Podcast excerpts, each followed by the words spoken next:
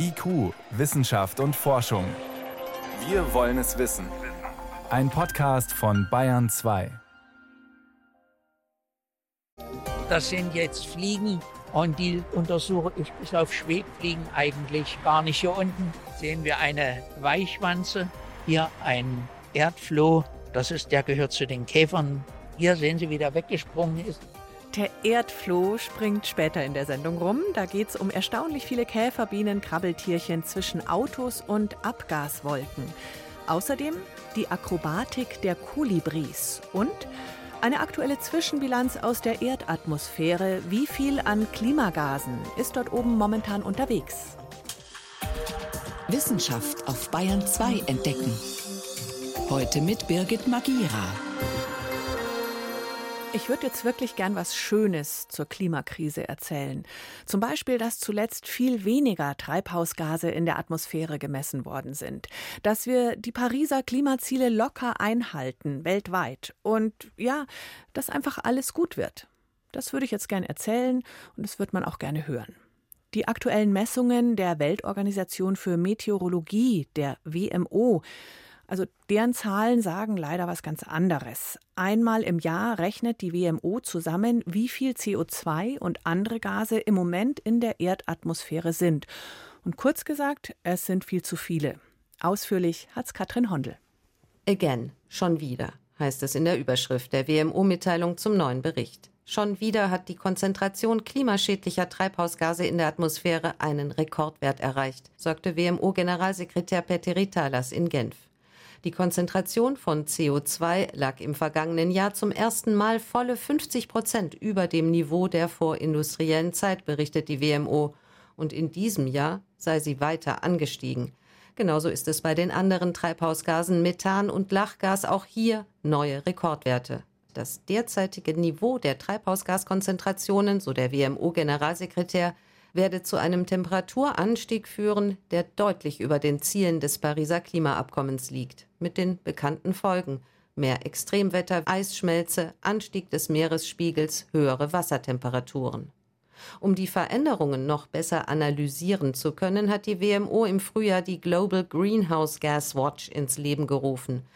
Die Initiative soll ab 2028 noch umfassendere Daten zu Treibhausgaskonzentrationen und deren Auswirkungen liefern. Katrin Hondel war das aus Genf, wo die WMO, die Weltorganisation für Meteorologie, heute ihre aktuellen Messungen vorgestellt hat. Und auch das UN-Klimasekretariat hat Zahlen veröffentlicht, schon gestern war das. Auch die können einen, je nach Persönlichkeit, frustrieren, verzweifelt machen, ratlos oder wütend. Es geht da um die Zusagen der Länder, wie sie in den nächsten Jahren ihre Treibhausgasemissionen runterfahren wollen. Und das, was geplant ist an Einsparungen, ist viel zu wenig. Der CO2-Ausstoß weltweit sinkt kaum.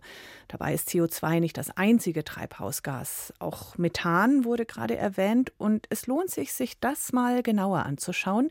Hier kommt nämlich zumindest ein bisschen Zuversicht mit rein, weil beim Methan und Klimaschutz, da wäre einiges zu holen. Renate L. kann es genauer erklären. Wir fangen mal von vorne an, Renate. Was macht Methan denn in der Atmosphäre?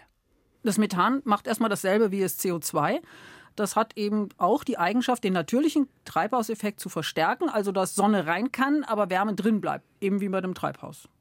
Gerade haben wir gehört, auch da Rekordwerte bei Methan im Vergleich zum CO2. Wie ist es? Ja, das ist sogar noch stärker angestiegen seit 1750, also seit Beginn der Industrialisierung. Und zwar auf das mehr als zweieinhalbfache. Bei CO2 ist der Gehalt in der Atmosphäre auf das eineinhalbfache gestiegen. Und wie stark ist der Beitrag insgesamt vom Methan zum Treibhauseffekt? Also wenn man jetzt bei dem Bild mit dem Treibhaus bleibt, dann könnte man sagen, eine Glasscheibe aus Methan ist noch wirksamer als eine aus CO2. Aber, und das ist ein ganz entscheidendes Aber, die Glasscheibe aus Methan ist nicht so lange haltbar. Zurück zur Chemie. Die Methanmoleküle in der Atmosphäre, die gehen nach gut zwölf Jahren kaputt. CO2-Moleküle halten sich hunderte von Jahren in der Atmosphäre. Und deshalb ist das sogenannte Treibhausgaspotenzial bei Methan insgesamt geringer als bei CO2. Und es gibt auch insgesamt viel weniger Methan in der Atmosphäre. Deshalb trägt dann das Methan zum Gesamttreibhauseffekt auch nur 19 Prozent bei. CO2 trägt 64 Prozent bei, also dreieinhalb Mal mehr. Okay, also CO2 kann viel länger das Klima erwärmen und Methan verschwindet schneller wieder von selbst. Genau, und das macht das Methan eben auch so interessant für die Klimapolitik. Wenn jetzt weniger Methan in die Atmosphäre kommt, dann wirkt das viel schneller, als wenn wir weniger CO2 produzieren, weil das Methan, das schon in der Atmosphäre ist, bald von selber verschwindet. Und wenn dann auch noch weniger nachkommt, sinkt der Methangehalt in der Atmosphäre ziemlich schnell verglichen mit CO2. Da wäre jetzt die nächste Frage, wie bringen wir die Methanemissionen am schnellsten runter? Also Methan kommt zu 40 Prozent aus natürlichen Quellen wie Feuchtgebieten, zu 60 Prozent aber aus menschlichen. Menschliche Quellen, das wären zum Beispiel Reisfelder oder die, Verzeihung, furzenden Kühe? Ja, das stimmt, aber die richtig großen Quellen sind andere. Das UN-Umweltprogramm hat mal ausgerechnet, in welchen Bereichen man bis 2030 die größten Mengen Methan vermeiden könnte. Und da steht mit Abstand an erster Stelle die Erdöl- und Erdgasgewinnung. Die macht ein Drittel des gesamten Einsparpotenzials aus weil an diesen Erdöllöchern irgendwelche Lecks entstehen? Ja, das ist ein wichtiger Punkt, aber Leck klingt jetzt eigentlich viel zu harmlos. Da gehen wirklich riesige Mengen Methan direkt in die Atmosphäre, vor allem an Ölquellen, weil Methan da gar nicht das Ziel der Bohrung ist. Offenbar ist es den Betreibern egal, dass da Methan ausströmt.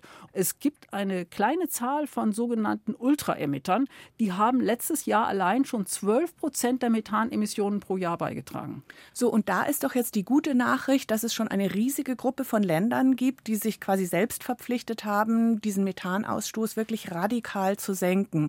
Ja, es sind 149 Länder, aber man muss sich auch anschauen, welche Länder da nicht Mitglied sind bei Und diesen zwar? 149. Und zwar zum Beispiel Turkmenistan, Russland, Iran, Kasachstan und Algerien. Und das sind eben die sogenannten Ultraemitter. Und es gibt ein weiteres Ultraemitterland, die USA, die sind Mitglied in der Gruppe und die bemühen sich jetzt aber, das Problem mit diesen Lecks zu lösen. Und es ist ja eine Maßnahme, die zwar erstmal was kostet, die sich aber schnell bezahlt macht. Denn das heißt ja, sie fangen das Methan auf und das ist nichts anderes als Erdgas. Und wenn sie es auffangen, dann können sie es verkaufen. Das heißt, das Methan liefert dann Energie, statt einfach nur den Treibhauseffekt weiter anzuheizen, wenn es in die Luft geht. Also da gibt es gute Pläne bei der Erdölförderung und dem Methan bei anderen menschengemachten Quellen. Wie sieht es da aus? eine weitere große Quelle, wo man eigentlich was Ähnliches machen müsste wie bei den Ölfeldern, das sind Müllkippen oder Mülldeponien und Abwasser. Auch da könnte man das Methan eben abfangen und als Erdgas nutzen. Und dann gibt es ja noch die Landwirtschaft. Da steht der Reisanbau an erster Stelle. Da könnte man durch veränderte Anbautechniken die Methanentstehung eindämmen. Einfach gesagt, indem man die Felder auch mal trocken fallen lässt. Und die berühmten Kühe kommen dann natürlich auch noch. Da könnte man was erreichen durch die Züchtung neuer Rassen, die das Futter besser verwerten, deshalb weniger Methan produzieren. Aber noch wirksamer wäre natürlich einfach weniger Kühe. Jetzt haben wir die menschengemachten Methanquellen angeschaut, aber du hast ja vorhin gesagt, 40 Prozent des Methans kommt aus natürlichen Quellen. Ja, das stimmt, aber wir müssen auch fragen, wie natürlich sind die natürlichen Quellen? Die Weltmeteorologieorganisation berichtet ja schon seit Jahren in ihrem jährlichen Treibhausgasbulletin, dass die Methanemissionen seit 2005 ständig steigen, auch von Jahr zu Jahr immer stärker und lange Zeit standen die da vor einem Rätsel, aber durch chemische Analysen konnte man eben feststellen, es steigt vor allem der Anteil von Methan eben aus den sogenannten, sage ich jetzt mal, natürlichen Quellen, also Methan, das Mikroorganismen hergestellt haben, weil sich diese natürlichen Quellen verändert haben. Das sind vor allem Feuchtgebiete in den Tropen, die empfindlich reagieren auf veränderte Temperaturen und veränderte Niederschläge. Das sind natürlich Auswirkungen des Klimawandels. Sowas nennt man dann positive Rückkoppelung. Also der Klimawandel führt dazu, dass noch mehr Treibhausgase entstehen und es dadurch noch schneller, noch wärmer wird und so weiter und so fort. Genau, und das beobachten wir ja auch in der Arktis, wo der Permafrost auftaut, weil es immer wärmer wird. Und auch da können Bakterien eine Menge Methan produzieren. Aber diese Mengen, die da entstehen, die sind bisher in den Klimaprognosen noch nicht mal berücksichtigt. Klingt ehrlich gesagt beunruhigend, auch weil man da so wenig bis gar nichts machen kann ja, dass die Methanemissionen aus Ökosystemen immer schneller zunehmen als Folge des Klimawandels und als Ursache für noch schnelleren Klimawandel, das ist wirklich erschreckend. Und dagegen können wir kurzfristig wenig tun. Aber es gibt ja auf der anderen Seite diese Quellen, aus denen riesige Mengen Methan strömen und bei denen man schnell durch einfache Maßnahmen etwas erreichen kann, im wahrsten Sinn des Wortes diese Quellen verstopfen, indem man das Methan eben auffängt. Und das eben als Erdgas nutzt. Aber die Superemitter sind eben Länder, die sich gar nicht an entsprechenden internationalen Aktionen beteiligen. Da müsste sich was ändern. Und bevor sich da was ändert, muss man eben auch mit den kleineren Quellen anfangen, wie Abfall, Abwasser und Landwirtschaft. Aber das Wichtigste im Zusammenhang mit Methan ist eben, alles, was man tut, damit weniger Methan in die Atmosphäre kommt, wirkt viel schneller als Maßnahmen gegen CO2, weil die Methanmoleküle nach rund zwölf Jahren verfallen. Und das garantiert schnelle Erfolge. Wichtige Informationen. Vielen Dank für all diese Erklärungen, Renate L. Gerne. Eine andere Kollegin hier aus der Bayern 2 Wissenschaftsredaktion hat Klimafachleute befragt nach ihrer eigenen Zuversicht und wie es ihnen persönlich so geht mit dem ganzen Thema und daraus einen halbstündigen Film gemacht unter dem Titel Klimaforscher zwischen Frust und Hoffnung zu finden, wer mag, in der ARD Mediathek. Bayern 2 Wissenschaft schnell erzählt. Priska Straub ist da. Hallo. Mhm, hallo. Wir fangen an mit Haien und mhm. mit der Frage, und die verwirrt mich jetzt schon. Ja. Sind einige von diesen Haien warmblütig? Ja, das ist verwirrend, weil Fische natürlich grundsätzlich wechselwarm sind. Das heißt, ihre Körpertemperatur entspricht der des umgebenden Wassers. Bei Säugetieren, Vögeln ist das anders. Die sind Warmblüter, produzieren ihre eigene Körpertemperatur und die halten sie dann auch, auch wenn die Außentemperatur fällt. So, und da zeigt sich jetzt mal wieder, so einfach ist es nicht. Die Grenzen sind fließend, gerade bei einigen Raubfischen. Stichwort Haie. Ganz genau. Einige Arten, der weiße Hai zum Beispiel, da weiß man, er kann eine Temperatur halten, die über der der Wassertemperatur liegt. Und das hat man jetzt auch beim Sandtigerhai beobachtet. Der lebt in flachen tropischen Gewässern, wird so drei Meter lang, jagt gern im Team und bei dem hat man eben Strukturen gefunden, die ihm helfen, die Körpertemperatur aktiv zu regulieren. Das heißt, dieser Sandtigerhai ist eben auch ein klassischer Warmblüter? Äh, nee, eigentlich nicht. Also er braucht zwar auch viel und schnell Energie, das ist wie beim klassischen Warmblüter, aber beim Hai Hai funktioniert das eigentlich etwas anders. Bei dem geht es eher darum, dass die Muskelwärme nicht so schnell ins kältere Wasser abgegeben wird. Also es ist eine Form von Isolation, könnte man sagen. Säugetiere haben ja ihre eigene aktive Heizung. Deswegen spricht man bei Haien eher von einer Teilwarmblütigkeit. Aber die gibt es offenbar bei mehr Haiarten, als man bisher dachte. Die sich nicht entscheiden können. Und von den ganz großen zu den ganz kleinen Lebewesen in den Ozeanen Rädertierchen. Das sind diese winzigen, durchsichtigen Organismen, kleiner als ein halber Millimeter manche. Die leben zu zigtausenden in jedem Liter See- oder Meerwasser. Und jetzt ist man ihrem Beitrag auf die Spur gekommen, wenn es darum geht, winzige Kunststoffteilchen in unseren Gewässern weiter zu zerkleinern. Oh, das klingt eigentlich gut, oder? Nee, im Gegenteil. Das Plastik ja. wird zerkleinert, aber das Problem wird eigentlich vergrößert. Die Rädertierchen kauen das Plastik die klein sozusagen. Sie verwechseln diese Mini-Stückchen mit ihrer Nahrung, mit den Algen. Und aus Mikroplastik wird dann Nanoplastik. Na gut, und Nanoplastik weiß man problematisch. Ganz genau. Für die Umwelt, auch für uns, dringt in jede Körperzelle ein. Und die Rädertierchen, die beschleunigen diesen Prozess. Also die Belastung der Gewässer mit Nanoplastik steigt also schneller, als man bisher dachte. Und zum Schluss dann nochmal zu den kleinsten Vögeln der Welt, den Kolibris. Wahre Flugkünstler, weiß man. Zum Beispiel beherrschen sie diesen Schwebeflug, fliegen auf der Stelle mit bis zu 80 Flügelschlägen pro Sekunde. Da gibt es schöne Aufnahmen, wo die mhm. wirklich in der Luft stehen vor so einer Blüte. Ne? Absolut, ist auch unvorstellbar energieaufwendig. Aber jetzt hat man sich eine andere Flugeigenschaft der Kolibris angesehen, wie sie durch enge Lücken sausen, durch Engpässe, die schmaler sind als ihre Flügelspannweite. Die Kolibris sind ja extrem wendig, leben oft dort, wo die Vegetation sehr dicht ist. Und diese Umgebung, die hat man jetzt mit Flugexperimenten nachgestellt und die Tiere dabei gefilmt mit Hochschwindig Hochgeschwindigkeitskameras. Mhm. Und da gibt es zwei verschiedene Tricks, die die Kolibris parat haben, um durch diese Engpässe zu kommen. Das ist einerseits der sogenannte Schussflug. Das heißt, sie nehmen Geschwindigkeit auf, legen den Flügel eng an den Körper an und sausen dann durch die Lücke. Und das andere Verfahren, sie wählen eine leicht diagonale Flugrichtung und fliegen dann mit einem vorgestreckten Flügel durch den Engpass Super. und ziehen den zweiten sozusagen nach. Natürlich immer ohne an Höhe zu verlieren. Respekt. Vielen Dank, Priska Straub, für teilwarmblütige Haie, für plastikkauende Rädertierchen und diese wunderbar akrobatischen Kolibris. Dankeschön.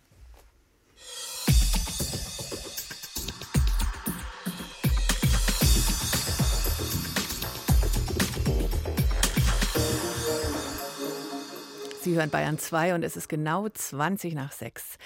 Mpox. Ähm, ja, früher Affenpocken. Was ist mit denen eigentlich? Wer erkrankt, bekommt meistens Fieber, Schmerzen und so Flecken, Pusteln. Sehr selten sterben auch Menschen. Da gab es vergangenes Jahr im Frühsommer mal kurz große Unruhe wegen mehrerer Ausbrüche weltweit. Das war neu. Und Fachleute haben sich gefragt, wie Mpox sich so schnell verbreiten konnte. Bis dahin war die Krankheit ausschließlich in einigen Regionen in Afrika Thema und auch dort immer nur zeitlich und örtlich begrenzt. Es wird allerdings aufmerksam beobachtet, ob und wo neue Fälle auftauchen und es wird geforscht. Volker Wildermuth berichtet. Der große Ausbruch von 2022 ist vorbei. Seit kurzem beobachtet Klaus Jansen von der Abteilung Infektionsepidemiologie am Robert Koch Institut in Berlin aber wieder einen leichten Anstieg von Mpox-Infektionen. Wir haben seit sechs, sieben Wochen so zwischen fünf und zehn Fällen etwa. Also es ist ein kleiner Ausbruch, aber etwas, was wir auch einen Ausbruch nennen. Trotz der Impfung und trotz der Aufklärung hält sich das Virus offenbar auf niedrigem Niveau in der Bevölkerung. Das ist überraschend, denn frühere Ausbrüche von Mpox in Afrika hörten meist schnell von selbst auf. Normalerweise vermehren sich Mpox-Erreger in einem Tier, vermutlich in einem kleinen Nager. Doch 2022 gelang es dem Virus, viel effektiver auch in Menschen Infektionsketten zu etablieren. Die Hintergründe sind weiter unklar, doch bei der Analyse des Erbguts von vielen Virenproben machten Genetiker eine Entdeckung. Bei einem DNA-Virus wie Mpox wäre eine Mutation alle drei, vier Jahre zu erwarten, erklärt Richard Neher vom Biozentrum Basel. Die Forschenden fanden aber 42 Mutationen und das war noch nicht alles. Zum anderen sind diese Mutationen fast ausschließlich in einem bestimmten Sequenzkontext aufgetaucht. Sie waren also nicht zufällig über das Virenerbgut verteilt, sondern häuften sich bei bestimmten Zweierkombinationen der genetischen Buchstaben. Das deutet darauf hin, dass dort Prozesse, Mutationsprozesse im Gange sind, die durch das menschliche Immunsystem tatsächlich dem Virus aufgezwungen werden und gar nicht mal diese klassischen Kopierfehler sind, sondern Narben der menschlichen Immunantwort, die diese speziellen Mutationen erzeugen. Konkret deutet das Mutationsmuster auf das Enzym ApoBec3 hin, das manche menschlichen Zellen bilden. Vermehren sich Viren in diesen Zellen, wird ApoBec3 aktiviert, bindet an das Virenerbgut und führt dort zu spezifischen Veränderungen. Das reicht oft aus, um das Virus auszubremsen, doch wenn sich der Erreger zu schnell vermehrt, kommt ApoBec3 nicht hinterher. Das Virus verbreitet sich weiter. Allerdings bleiben dann die genetischen Narben zurück, die Richard näher nachweisen konnte. Diese Mutationen erlauben uns dann zurückzurechnen, seit welchem Zeitpunkt wir Übertragungen im Menschen sehen. Und das ist überraschenderweise dann doch schon 2016 gewesen. Es muss also schon früher als zu Beginn des großen Ausbruchs 2022 zu der entscheidenden Anpassung gekommen sein, die es den Mpox-Viren erlaubt, sich effektiv von Mensch zu Mensch zu verbreiten erst wohl unauffällig in kleineren Ausbrüchen, bis es dann im vergangenen Jahr zu der globalen Epidemie kam. Wie es weitergeht, ist unklar. Der Genetiker Richard Neher ist optimistisch. Ich denke nach wie vor, dass es durchaus möglich ist, dieses Virus einzudämmen und die Zirkulation unter Menschen zu beenden. Dagegen glaubt der Epidemiologe Klaus Jansen vom RKI, dass Mpox nicht mehr aus Deutschland verschwinden wird. Im Augenblick gehen wir davon aus, dass wir immer mal wieder solche kleineren Ausbrüche sehen. Deshalb lohne die Impfung. Sie verhindert einen Großteil der Ansteckungen und sorgt im Falle eines Falles für einen milderen Verlauf. Das Robert Koch Institut betont übrigens, dass, Zitat, eine Gefährdung für die Gesundheit der breiten Bevölkerung durch Mpox sehr gering ist. IQ, Wissenschaft und Forschung gibt es auch im Internet. Als Podcast unter bayern2.de der Löwenzahn. Der bricht durch den Asphalt und blüht. Überhaupt diese zähe Blume, über die hat sich schon jeder mal gewundert.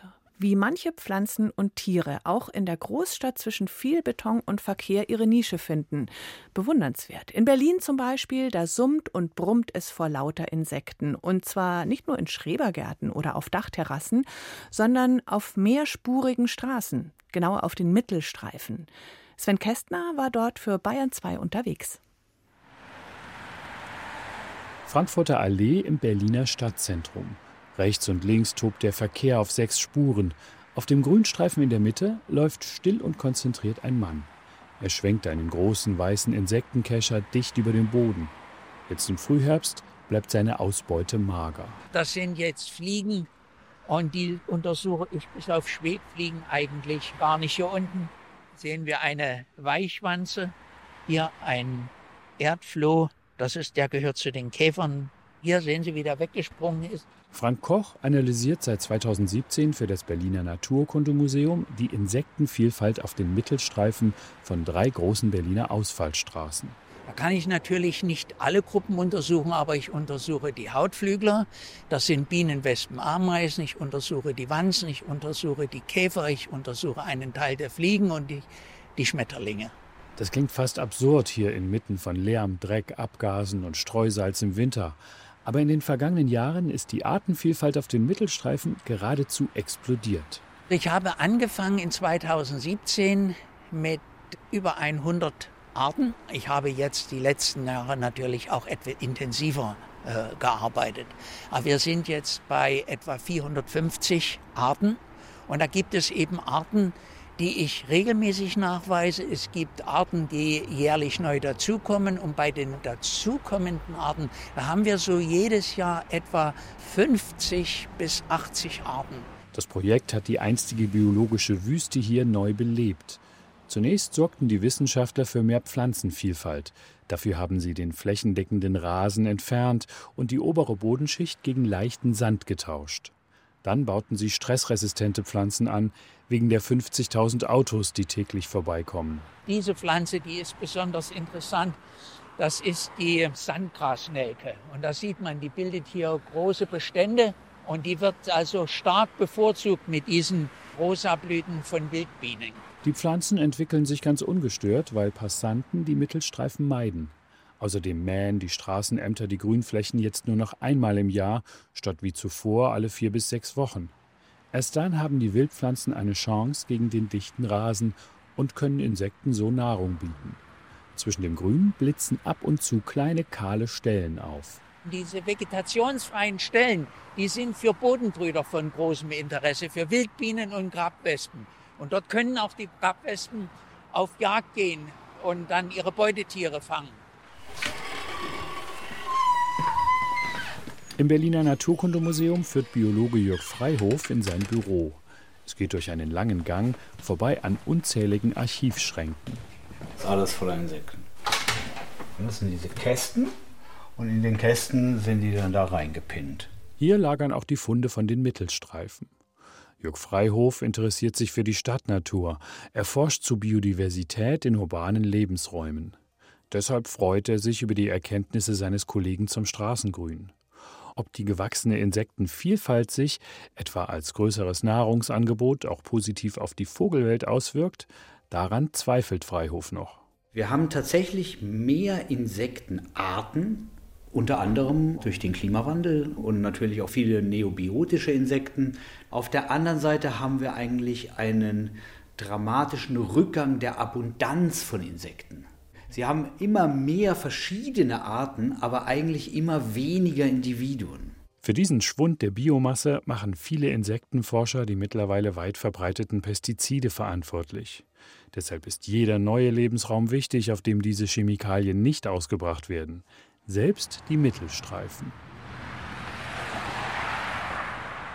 Bienenwiese zwischen Autokolonnen, auch das bringt was für lebendige Artenvielfalt. Und sonst war es das schon wieder für heute mit der Wissenschaft hier in Bayern 2. Danke fürs Dabeisein. Gern auch weiter, sagt Birgit Magira.